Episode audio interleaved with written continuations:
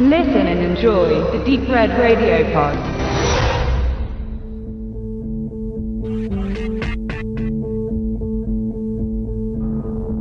Wild und brachial wie eine Abrissbirne. Das sagt das Deadline-Magazin zu FFC, Female Fight Club. Wenn man sich jetzt überlegt, was eine Abrissbirne bewerkstelligen kann, wenn sie mit kräftigem Schwung in ein Gebäude einfährt, dann stellt man sich als Interessent am Martial Art Film sehr viel vor. Dass solche One-Liner gerne in Gegenleistungen zum Label stehen, wie eben der Werbefaktor auf dem Cover des Films, ist kein Geheimnis. Und keine Redaktion verzichtet auf diese Zusammenarbeit. Auch wir nicht. Wild und brachial wie eine Abrissbirne ist dabei völlig überzogen. Aber dieser Satz verdeutlicht bzw. intensiviert, was man sich für den Film gewünscht hätte. Insofern ist diese Formulierung akzeptabel und FFC ist auch nicht schlecht, nur ist er nicht konsequent genug. Rebecca war eine Legende im Kampfsport. Sie zog sich nach einem Verbrechen, das ihrer Familie widerfuhr, zurück und kehrte der privaten und professionellen Gewalt den Rücken. Fünf Jahre vergehen und ihre Schwester Kate steht vor der Tür. Sie bittet sie, zurück ins Business zu kommen, zu kämpfen. Sie hat bei ein paar üblen Gesellen hohe Schulden und will diese über Preisgelder einfahren. Und dazu braucht sie ihre talentierte Verwandte ersten Grades.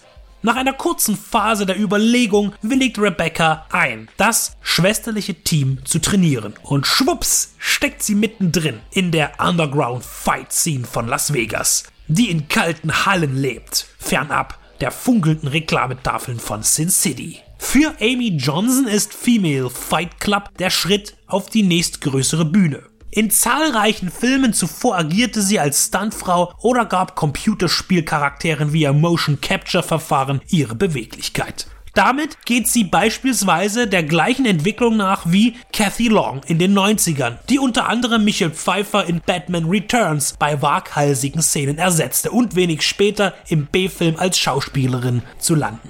Nun darf auch Amy ihr Gesicht und Können als Hauptdarstellerin zeigen und neben ihrer sportlichen Figur besitzt sie eine natürlich schöne Weiblichkeit mit attraktiven Kurven und einem ansprechenden Antlitz, was sie für eine Martial Art Heldin prädestiniert. Leider verpasst es das Choreografenteam, ihr die nötige Wucht zu verleihen, die zweifelsfrei in Amy steckt. Richtig hart wird es nämlich nicht oder eben wild und brachial. Natürlich wird hier ins Gesicht geschlagen und getreten, aber das überträgt sich nicht auf den Zuschauer, der bei solchen Angriffen zusammenzucken muss. Das gelingt zurzeit nur noch Scott Atkins oder Iko Uweis. Selbst Tony Ya hatte nach Ong Bak und Revenge of the Warrior an Intensität verloren. Selbst sein angepriesener Lethal Warrior entpuppte sich als müde Performance, verglichen mit dem, was er wenige Jahre zuvor in seinen Filmen anbot.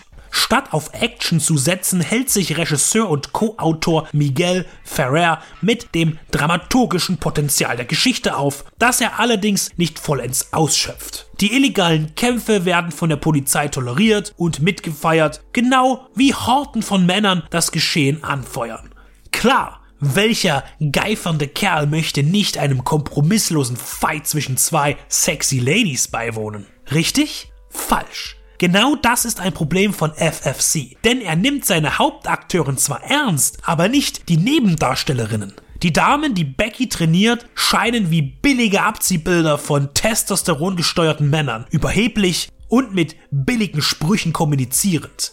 Ein Bild, das nicht zeitgemäß ist und eines, wie sich die meisten Männer, hoffe ich, Frauen nicht vorstellen. Andererseits, und auch das hat die Emanzipation im Actionfilm nicht notwendig, werden alle männlichen Darsteller ausgenommen, Stargast Dolph Lundgren, zu Schlappschwänzen degradiert. Falls FFC den gesellschaftlichen Konflikt zwischen den Geschlechtern aufgreifen und etwas Konstruktives beitragen wollte, unter dem Deckmantel der Unterhaltung, so ist dies nicht gelungen. Emanzipiert will FFC sein. Aber da gibt es wesentlich gelungenere Beispiele. Steven Soderberghs Haywire, Sigourney Weaver als Ripley, Gina Davis in den Filmen ihres Mannes Ronnie Harlan, Cutthroat Island und Tödliche Weihnachten. FFC hat mehr den Beigeschmack einer Red Sonja, eine knapp bekleidete schreiende Amazone, die in einem chauvinistischen Rahmen agieren muss und sich daraus nicht glaubhaft befreien kann. Man hätte viel mehr Arbeit und Energie in die vielen tüchtigen Akteurinnen stecken müssen, damit ihre Auftritte einem Female Fight Club gerecht werden. Die Kampfszenen sind keineswegs beispielhaft für hervorragende Martial Arts. Selbst Landgrens werbezweckmäßiger aktiver Auftritt ist nicht lobend zu erwähnen. Träge ist der schwedische Hühne mit seinen 60 Jahren noch nicht, was er in seinen aktuellen Vehikeln unter Beweis stellen kann, aber hier wirkt er wie ein festgewurzelter Baum im seichten Wind. Seine inhaltliche Relevanz als Vater von Rebecca und Kate auch nach der Aufklärung seines Gefängnisaufenthaltes bleibt fragwürdig. Female Fight Club ist eine Art Underdog-Film, ein Familiendrama mit dem